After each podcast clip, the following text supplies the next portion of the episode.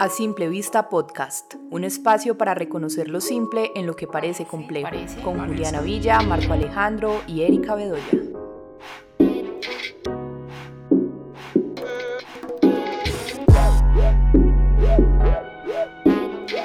Seguimos con esta temporada de relaciones y en el episodio de hoy vamos a conversar en torno a la pregunta ¿de dónde aprendimos a amar a los otros?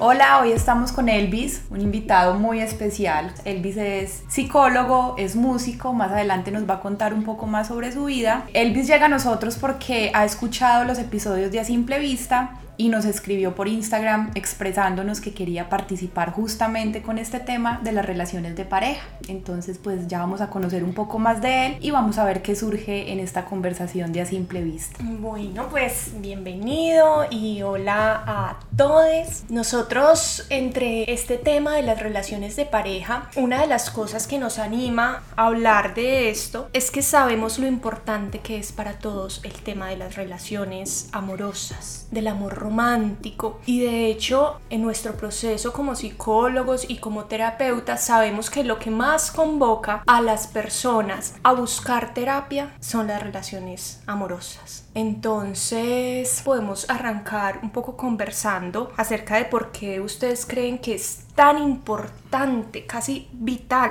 ese tema de las relaciones amorosas. ¿Por qué le damos tanta relevancia al tema? Yo creo que hay varios elementos importantes del por qué la relación sentimental en pareja tiende a tener como tanto protagonismo en nuestras vidas. La primera es que estamos sumergidos en un contexto cultural en el que se le da mucho peso al asunto. Yo creo que el cine, la novela escrita, la música, todo el medio artístico también nos vincula desde muy pequeños como a pensar que en el otro vamos a encontrar una cantidad de cuestiones y sensaciones que nos van a hacer sentir muy bien. Y nace en nosotros una expectativa de que desde muy pequeños pues tal vez una de nuestras principales metas es lograr convivir y tener una experiencia pues muy efímera, muy amorosa, muy linda con otra persona.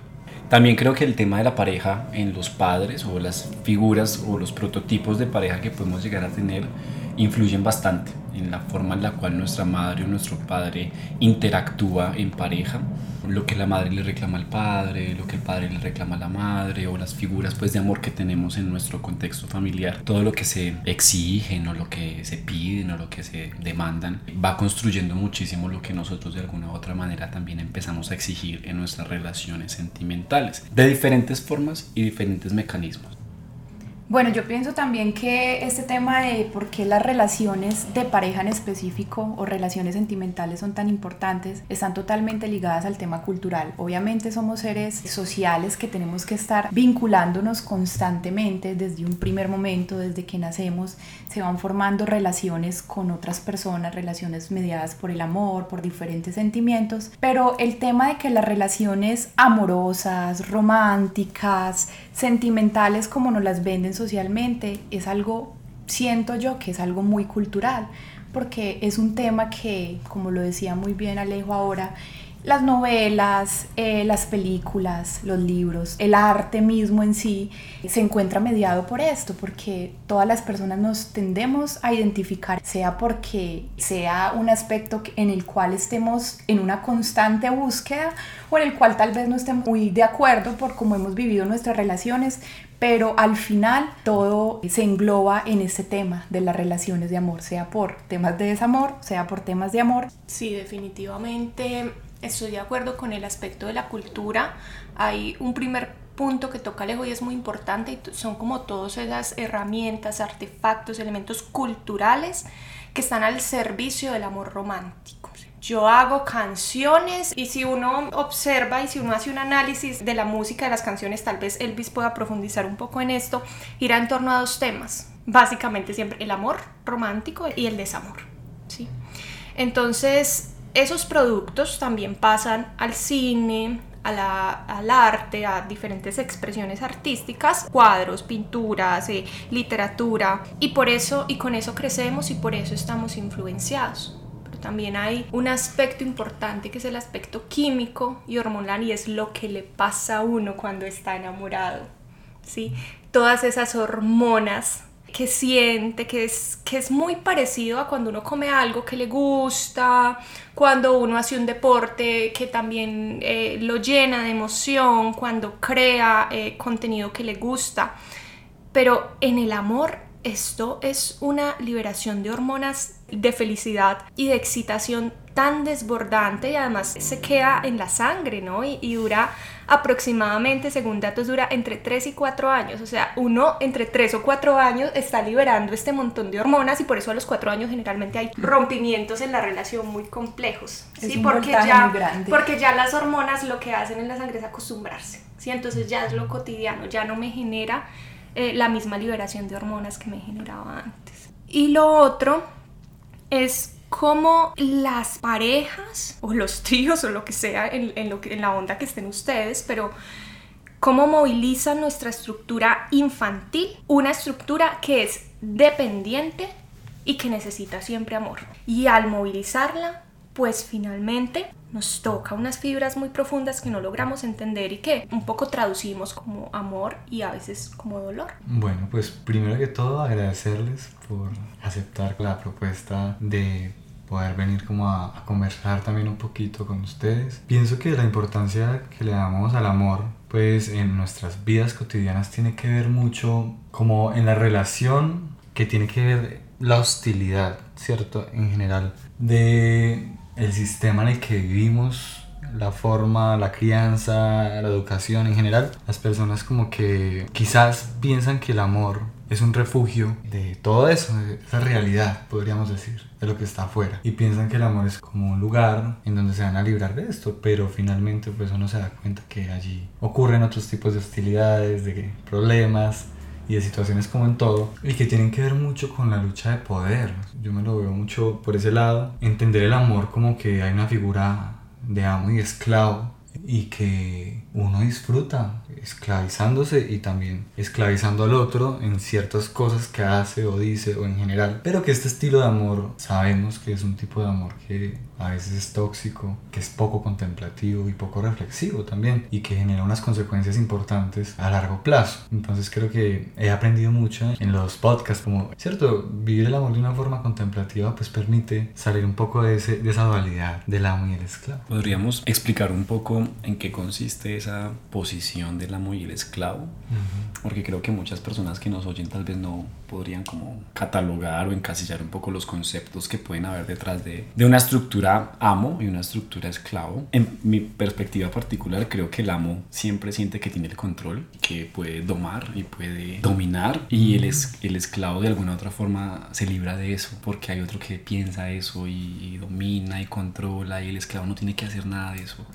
Y es como una posición también a veces muy cómoda que también podríamos asemejarla un poco como a la víctima, ¿no? La víctima eh, se asocia al esclavo porque finalmente no conecta con esto de empoderar su vida o de tomar las riendas de su vida y es mejor que otros decidan por mí o que un otro decida por mí. Pienso que, que es necesario, ¿cierto? Como que haya eso y creo que también lo conecto mucho con el tema de, de lo que uno aprende en como los roles que juegan los padres de uno en el momento en que tienen conflictos de pareja o en la convivencia misma pues que hay alguien que posiblemente es como la persona agresiva, la persona que pone las cosas sobre la mesa de una manera muy fuerte y la otra que es la aguantadora, ¿cierto? La que habla más calmado, la que se no mira, tan, tan, o, o, no hace nada frente a la situación, se queda callado.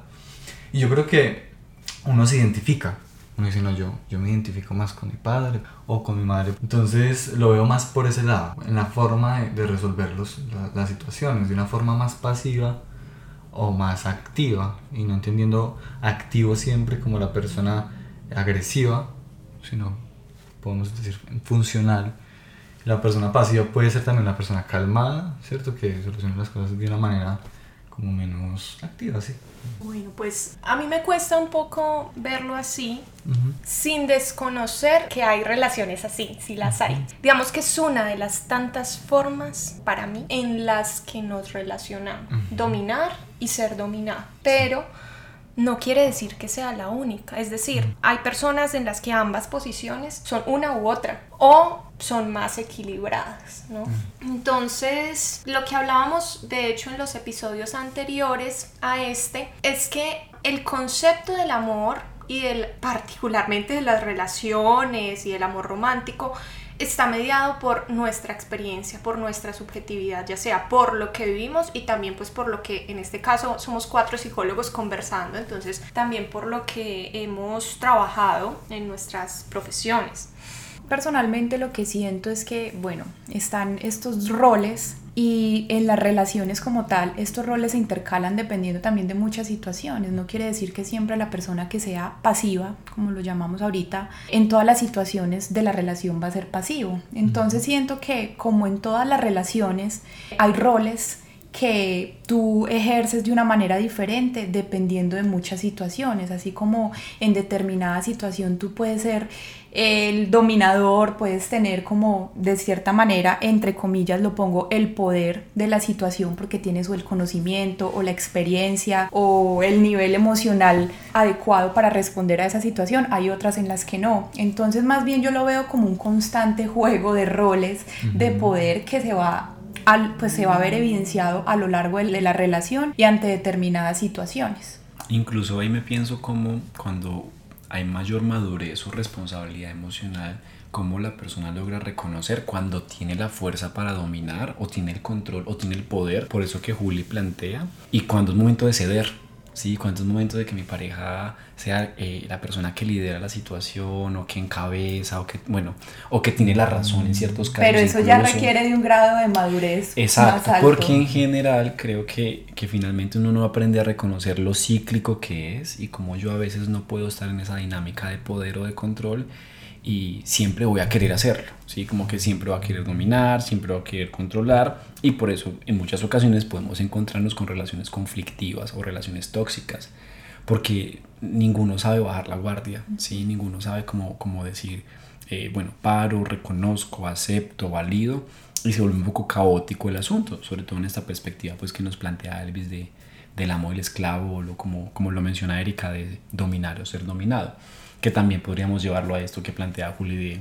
cuando tengo o no tengo el poder y eso puede variar a lo largo sobre todo de una relación que, que puede llegar a ser larga. Pero bueno, también habría que preguntarnos pues qué tipo de relaciones hemos tenido, si hemos pasado los 3, 4, 5 años, eh, porque creo que cuando hay mayor tiempo eh, para invertir en la relación o sea tejido con mayor tiempo, pues uno puede ver un poco más esos ciclos. Mientras que en relaciones más cortas pues es muy difícil verlo, ¿no? Y también reconocer por qué se terminaron tan rápido. Y bueno, y ahí es importante conectar esto, particularmente lo estamos llevando a la experiencia individual, a la experiencia subjetiva, a lo que cada uno de nosotros y ustedes vive en las relaciones de pareja. Y por eso queremos preguntarle a Elvis cuál ha sido su experiencia en el tema cómo lo ha trabajado, de dónde aprendió a amar. Pues yo creo que uno en el tema del amor como que es una constante construcción. En este caso de las relaciones de pareja se ha basado también mucho como en no tener muchas relaciones, sino como decían ahorita, relaciones duraderas. Y creo que uno ahí se da cuenta de los tipos de relaciones que tiene, de los patrones que uno sigue constantemente. Bueno, si uno constantemente da con, con la pareja que es celosa o la, pareja que es, eh, bueno, de X o y, o y, manera, ¿cierto? Y la posición que uno, que uno toma frente a eso. ¿En donde he aprendido? Yo creo que uno aprende desde la casa, ¿cierto? Como yo soy parte de, pues de una familia, soy hijo único por parte de mi papá, pero mi mamá tiene, eh, tuvo tres hijos por fuera de la relación. Y digamos que es una pareja que ah, pues, todavía están juntos, ¿cierto? Y he aprendido pues cosas muy importantes a nivel de convivencia. Uno aprende la experiencia directa de estar con el otro. Uno aprende también como de las cagadas que, que uno comete, ¿cierto? Y que hacen con uno también. Y yo creo que uno aprende también mucho cuando termina esos procesos de pareja y comienza a verlos a distancia o por medio de un proceso terapéutico para uno poder entender, bueno, ¿qué, qué estaba replicando yo en esta pareja? ¿Qué estaba haciendo? Qué función estaba cumpliendo yo con base a lo que he aprendido en mi familia. Entonces uno se da cuenta, pues de que uno, al menos yo me he dado cuenta, de que estaba, por ejemplo, teniendo necesidades que no eran mías, sino que yo aprendí de mi padre, ¿cierto? Entonces, padre en, su adolescencia y pues de ahí para adelante como que siempre fue un señor muy apuesto, tenía muchas relaciones de pareja con distintas personas antes de, de llegar pues a, a establecer algo estable. Entonces yo supe de eso y como que yo había interpretado de alguna manera que esa necesidad de experimentación, ese tipo de vida, era como el ideal, ¿cierto? Entonces, en el momento en que tú estás en una relación de pareja larga, necesito experimentar, necesito tener la cantidad de, de experiencias que ha tenido mi padre, ¿cierto? Pero no directamente, o sea, yo me di cuenta después de eso, de que venía de allá, en un proceso de análisis de psicoanálisis. Bueno, necesito experimentar eso, pero entonces después digo, ¿pero por qué? O sea, no es algo que yo quiera, sino que yo interpreté que eso era lo que se debía hacer, ¿ok? Se debía experimentar con muchas personas para uno estar bien en esa parte. Y ahí llegó un punto que es, es que cuando uno replica tantas cosas a nivel de los padres se vuelve algo patológico. Pues bueno, si me preguntan cómo aprende uno a amar, a lo largo de la vida nos cambia y cuando creíamos que ya sabíamos amar, puede llegar otra persona, otra situación que nos revuelca todo eso y nos dice, no, estabas totalmente equivocado, así no se amaba. Obviamente hay unas bases muy importantes que es esta relación con los padres, la relación de los padres mismos en la infancia, es el primer espejo o el primer modelo que tenemos de una relación de parejas. Hay muchas cosas que tú crees y das por hecho de que así son, de que así se ama, de que así se debe dar una relación de pareja, pero te encuentras con personas que te muestran algo totalmente diferente y muchas veces en todo ese proceso obviamente hay miedo, hay evitación, no querer entablar una relación porque tal vez voy a repetir eso, pero eso muchas veces no es consciente. Entonces pues para las personas que nos están escuchando hay muchos procesos y es totalmente necesario evaluar esa primera relación con nuestros padres, evaluar ese vínculo de ellos como pareja, qué tanta influencia han tenido en nosotros.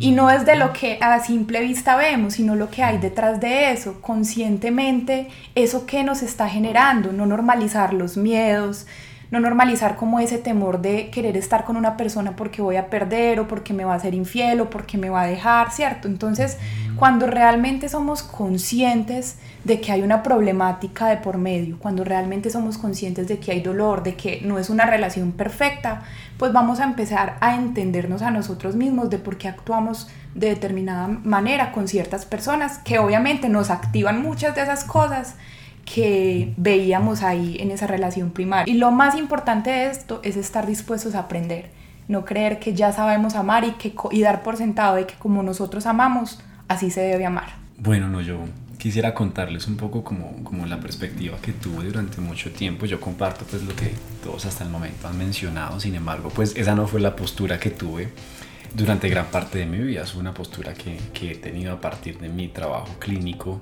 tanto al yo ser paciente al atender pues como paciente, ¿cierto? Para mí el tema de la pareja siempre fue un boom, ¿sí? Fue como un clic. Mis papás fueron eh, padres muy jóvenes. Mi mamá me tiene cuando tiene aproximadamente 19, 20 años, papá tenía 20, 21. Mm, soy el, el primer hijo de, de, dos dentro del núcleo familiar. Y lo que ocurre desde muy pequeño, yo recuerdo pues a mis papás todo el tiempo peleando, ¿no?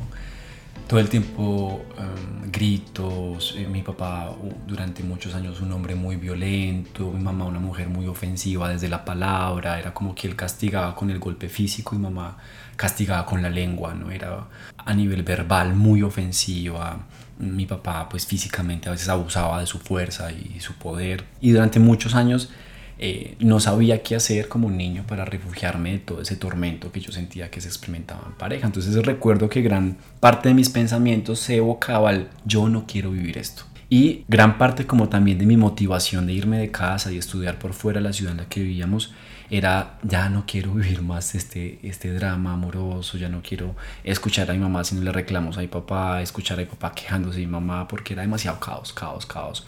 De hecho, cuando estaban bien, y de pronto se, se abrazaban o se besaban o estaban una semana tranquilos, yo era como con susto de en cualquier momento esto va, va a explotar y algo va a ocurrir. Cuando empiezo a vivir mis relaciones sentimentales, recuerdo que la premisa con la que vivía era yo no voy a sufrir por culpa tuya.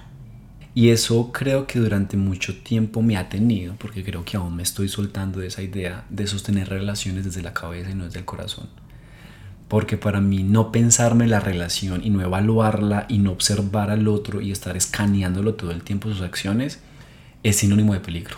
¿sí? Es sinónimo de que en cualquier momento puede haber caos y conflicto. Entonces tomé esta postura de ser el más pasivo, tranquilo, comprensivo, el que más lee, el que más entiende, pero con una posición dominante. ¿sí? Entonces ahí, como lo que explicamos al principio, yo siendo pues el más zen del mundo, pero, pero realmente muy dominante, muy, muy dominante y vinculándome con personas que de alguna u otra forma, si se van o no se van, pues en mí no generaba como mayor caos, ¿cierto? Si se acababa la relación, que eso no implicara un sufrimiento grande en mí porque yo no quería volver a sufrir. Digamos que una de las cuestiones que más generaba como en mi cabeza era, yo ya sufrí mucho, y sufrí por culpa de mis padres. Esa era la postura ¿no? que tenía ahora. Pues no, no, no tengo esa postura, al menos conscientemente. Y me, distancia, me ha distanciado mucho. Creo que, que para mí el amor, por ejemplo, el amor más bonito que he experimentado ha sido a través de la relación con mis amigos. Y siempre he puesto a mis amigos por encima de mis parejas. Sí, siempre para mí ha sido más importante el cumpleaños de un amigo, de una amiga, la reunión con los amigos, porque con los amigos no sufro y con los amigos hay aceptación y con los amigos se acepta el defecto, con los amigos hay mayor eh, compartir, todo se retroalimenta de una forma un poco más tranquila, no hay demandas, no hay exigencias, mientras que en pareja mi lectura ha sido como todo tiene que ser a través del molestar al otro, de exigirle al otro, de demandarle al otro y todo el tiempo es como si yo sintiera que me quieren cambiar. Pero particularmente yo también he querido cambiar a las otras personas con las que he interactuado, ¿no? Entonces ha sido una experiencia que a lo largo de mi vida pues obviamente marcó como una huella muy grande porque para mí es sinónimo de... Ah, de cómo es de rico estar solo o cómo, estar, cómo, es, cómo es de rico estar con una persona que no te exige ni te demanda cosas. Y ahí a veces me confundo, como entonces esto es comodidad o esto realmente es amor o cómo me estoy vinculando con los otros. Creo que he madurado paulatinamente. Mi primera experiencia intensa a nivel amoroso me reafirmó lo que viví con mis papás. Entonces fue como, no, no voy a volver a vivir porque salgo de mi casa, llego a vivir a Pereira, me enamoro en la universidad y tengo una relación que para mí fue, no, la muerte, o sea, era un dolor inmenso, eso era despertarme a las 2, 3 de la mañana sintiendo que el corazón se me iba a salir del pecho y que la cama se hacía un hueco y que yo iba a caer al inframundo y me iban a succionar los demonios. eso era intensísimo y yo me acuerdo que tenía, en ese tiempo vivía con una prima y yo le decía, quíteme esto, abráceme, abráceme, conténgame porque esto es horrible. Y a partir de eso digo, no, sentí todo esto en mi infancia con la relación de mis papás. Y me permito, me doy la oportunidad de vivir esto fuera de mi casa y otra vez no, o sea, es como no. Pero bueno, también ahí he aprendido mucho acerca de cómo eh, uno finalmente pues atrae todas estas situaciones y busca aprender, ¿no? Resignificar, creo que es una de las palabras que más me gusta en este momento de mi vida y entender de pronto a partir de esa experiencia que tuve con la observación de la relación de mis papás, qué fortalezas puedo llegar a tener y a partir de esa experiencia pues qué puedo tejer. Hay un ejercicio o una pregunta que alguna vez me hace Alejo, como en qué piensan constantemente que sienten que les roba energía para cosas importantes. Yo les cuento que particularmente el mío son las relaciones de pareja. Entonces, cuando Alejo me hace esta pregunta y empezamos a conversar sobre el tema, siempre llega, llega uno pues a lo que aprendió en la infancia y a lo que aprendió de los papás. Yo particularmente mm, vi en mi casa una mamá muy amorosa o un papá muy amoroso, pero un papá y una mamá que se peleaban mucho entre ellos. Entonces, como, como padres muy cuidadores y, y muy bonitos, pero como pareja era muy, muy, muy caótico. Mi respuesta particular como niña era no crear más caos del que ya había en la casa. Entonces tenía que ser la niña que todo lo que los papás decían, decía que sí. La niña que era excelente en la escuela. La niña que eh, tenía buenos amigos, que se la pasaba estudiando, que como, como ideal y, y que no le daba lidia a los papás finalmente. Y en este sentido traté mucho, mucho, mucho que mis relaciones de pareja fueran así, como las relaciones perfectas, las relaciones que podían durar mucho tiempo, las relaciones en que yo entregaba todo mi amor y esperaba que el otro me entregara todo su amor además ser prioridad y priorizar mi relación de pareja. Y esto se vuelve muy desgastante porque es finalmente hacer algo que no es así en la realidad, es una fantasía. Es que si tú tienes una relación de pareja, la relación de pareja está por encima de todo. No, ¿cierto? Porque uno tiene sus proyectos, la pareja tiene sus proyectos, su profesión, sus amigos, eh, sus padres y para mí todo esto ha sido bien complejo, ¿saben? Como encontrarme con que en la pareja hay otras prioridades me costaba un montón. Entonces definitivamente para mí eso es una herencia y un tema que yo siento que, que siempre va a llegar, ¿saben? Como que no es algo que porque lo trabaje en terapia por muchos años de un momento a otro ya no llegue y ya, se acabó y es mágico el asunto de la terapia. No, yo creo que la magia, entre comillas, de la terapia es poder comprender por qué es que siento lo que siento, no sentirme mal por eso, porque sé de dónde viene, que no viene solo de mis papás, sino de una herencia muy, ancestral también y poder relacionarme distinto con el otro, ¿cierto? Y poder decirlo y poder dialogar y poder pues confiar en, en la pareja, ¿no? Y si uno no confía, entonces saber que no estoy en un espacio en el que quiero estar finalmente. De hecho, quería preguntarles a ustedes, a Elvis que empezó con, con, a contarnos un poco lo que había trabajado en terapia y el proceso también que había encontrado de esas herencias también paternas. ¿Qué pasó allí? Cuando te encuentras con eso, ¿cómo lo procesas? ¿Cómo lo trabajas? Pues la cuestión es la siguiente, como que yo salgo hace más de un año en una relación de cuatro años de pareja y, y como que la razón por la que termino la relación es por siento que estoy en un punto en el que quiero como vivir otras cosas, otras experiencias, siento que, que necesito como decirlo ahora, que ya va este tiempo y no decirlo en 10 años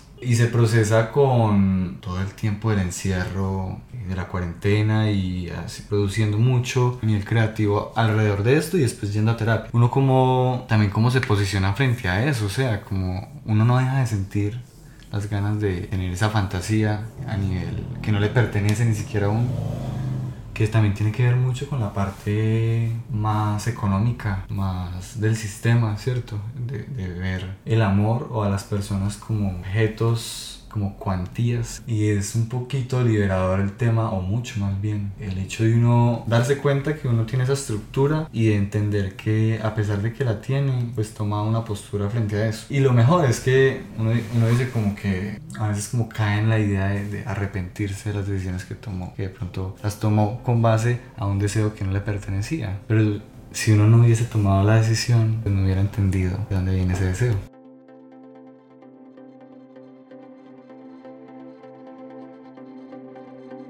Recuerda que esta temporada estamos hablando de relaciones románticas. Si tienes una historia que contar o alguna pregunta sobre el tema, escríbenos al Instagram de arroba dímelo simple y conversaremos alrededor de tus inquietudes.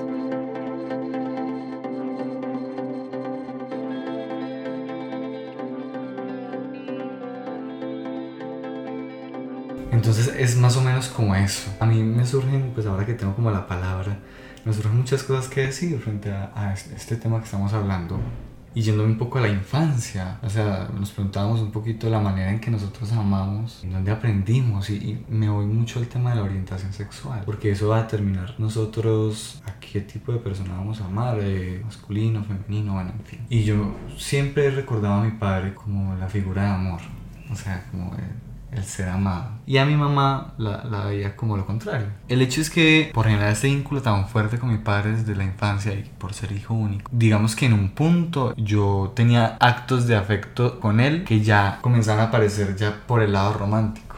Hasta que un momento a los 7 o 6 años él me dijo como que mira, no, es que yo soy hombre, tú eres hombre y un hombre con un hombre están. Un hombre y una mujer son los que deben de estar. Claro, entonces ahí en ese momento como que a mí el mundo como que se me partió. Y es la cuestión de que yo, o sea, yo desde muy niño pues tuve experiencias de experimentación homosexual con otros niños, así, muy... muy como, todos, Cierto, pero a partir de ese momento mi óptica se heterosexualizó totalmente. O sea, yo en este momento como que no me concibo con otro hombre y yo siempre lo relaciono mucho con eso, o sea, con ese, ese velo paterno también. Pero no me cierro nunca la posibilidad de que en algún momento pueda ocurrir que me pueda enamorar de una persona de mi propio sexo. Es interesante porque uno puede empezar a interpretar muchísimas cosas a partir de eso, ¿no? Cómo la mente puede generar muchos esquemas o trampas para finalmente, por ejemplo, no sé, por ejemplo en el caso de, lo que nos plantea Elvis, digamos que a esa edad de 6, 5, 7 años podría haber un amor muy amplio, ¿no? Una, una capacidad de amar pues muy abierta a encontrar el amor tanto en mujeres como en hombres y simplemente vivirlo, ¿no? De generar un encuentro con seres en su infancia, en su adolescencia, en su adultez de una forma muy libre. Pero puede el niño leer el comentario del padre como, mira, un hombre y un hombre no van, tú debes buscar esto es en una mujer, y el niño a partir de eso puede sentir un rechazo, ¿cierto? Y si yo no encuentro esto en el amor que siento hacia ti, papá, y tú lo ves negativo, me dices que no, pues me voy a ir como a una tendencia o voy a tomar un camino en el que no me voy a encontrar con el rechazo. E incluso ahí puede haber una elección heterosexual ligada o liderada por el miedo al rechazo por un hombre. Entonces me puedo vincular con mujeres no por el deseo innato, de, vivir mi experiencia heterosexual porque me gustan las mujeres, sino por el miedo a lo que me pueda generar el rechazo por un hombre. Y si lo miramos, si volteamos la torta y, lo miramos incluso no sé, en el caso de, de, de, un niño, que sea su madre el que le dice, tú no puedes tocarme de esta manera, y el niño entienda que a la mamá no la puede eh, desear como la ama, ¿sí? o que ese amor y ese deseo no pueden estar juntos, pues eso también va a llevar a que en sus relaciones de pareja a veces esté con alguien que ama pero que no desea, ¿cierto? Eso puede empezar a generar muchas cuestiones, incluso en, en, la elección homosexual en la infancia, también el cómo te desvinculas de la madre o de las mujeres, por ejemplo, porque de pronto hay una sobresaturación de mujeres en el entorno familiar. No sé si nos respondemos esto que Erika nos plantea al, al, al inicio como de su relato aquello que desgasta nuestro pensamiento, ¿cierto? Aquello que constantemente está ahí, ahí, ahí, ahí, y a veces nos priva o nos distancia de vivir el presente, porque la cabecita está ahí, maquinando, maquinando una idea, que si uno hace un buen ejercicio de observación, uno aprende a reconocer cuál es esa constante esa constante idea. Incluso hoy, les hoy le ponía un ejemplo a una paciente en la mañana, yo le decía, mira, a los demonios hay que aprender a nombrarlos. ¿Cierto? Y por eso en las películas de terror, la mejor forma de combatir a un demonio es aprendiéndose el nombre del demonio. Si uno no se aprende el nombre del demonio, entonces no, es como si no tuviera forma y no existiera. Y creo que eso es interesante hacerlo, ¿no? Como reconocer qué es, qué es eso que constantemente activa mi mente y cómo se conecta con esas experiencias iniciales. Claro. Yo lo pienso mucho desde el lado de la evasión cuando uno evade tanto las cosas en la vida o, hablar de ciertos temas, yo creo que eso lo, lo, lleva a unas dinámicas muy, muy complejas, a rumiaciones, a, a estar dando círculos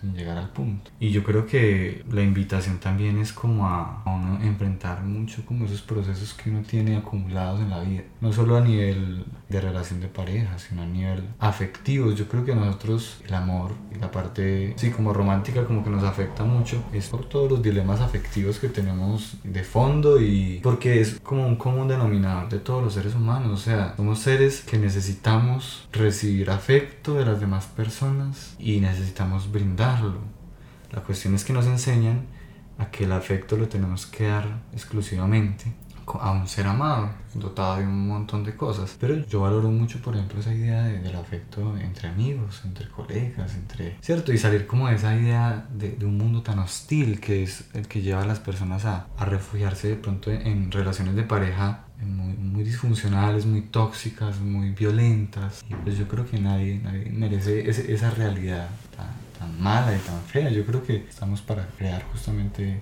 distintos tipos como de, de, realidades y digamos que en este aspecto desde mi punto o, rol, aparte de ser psicólogo, también como que mi rol es el, el rol de embellecer la realidad, ¿cierto? Aparte del arte, de la música, de la ilustración y, de distintas formas de expresión. Soy un fiel partidario de que las realidades hay que recrearlas. Pienso que lo fundamental es el hecho de cuestionarte y preguntarte por eso que sientes, darle primero lugar a esa emoción o a ese sentir que tienes sobre determinada situación. Darte espacios para ti mismo es fundamental, dedicarte tiempo, tratando pues si tienes la necesidad de, de entender muchas cosas y cuestiones que tienes internamente, pero para eso es necesario que te dediques un tiempo de calidad, puede sonar chistoso, pero que te dediques un tiempo de calidad a ti mismo, haciendo una actividad donde tú seas plenamente feliz y plenamente libre y que no te limites con absolutamente nada, sino que sea algo de tu agrado. Sí, yo comparto lo que dice Juli y de hecho considero que los niños antes de los 5 años, 6 años, tienen claro qué hacer para vivir en amor. ¿sí?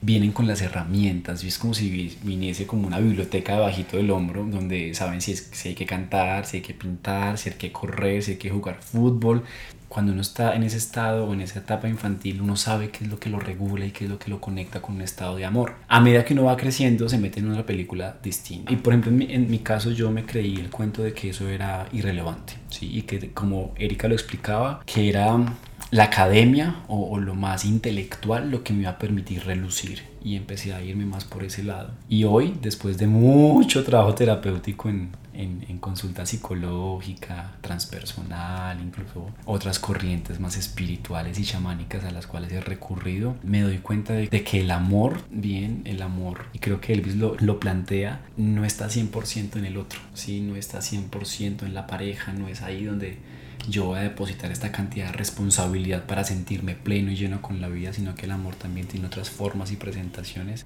Bueno, yo creo que entre tanto es que cada uno de ustedes reconozca que lo conecta con esa sensación de plenitud que generalmente, y este ejercicio ya lo hemos propuesto, Alejo lo ha propuesto, de encontrarse con lo que les gustaba hacer en sus primeros años de vida, porque generalmente hay una figura a veces paterna o materna que elimina o choca con ese deseo y ahí es donde ese niño se bloquea. Entonces volver a encontrarse con el niño y entonces en esas formas que hemos dicho acá para encontrarse con el amor de una manera distinta, ¿sí?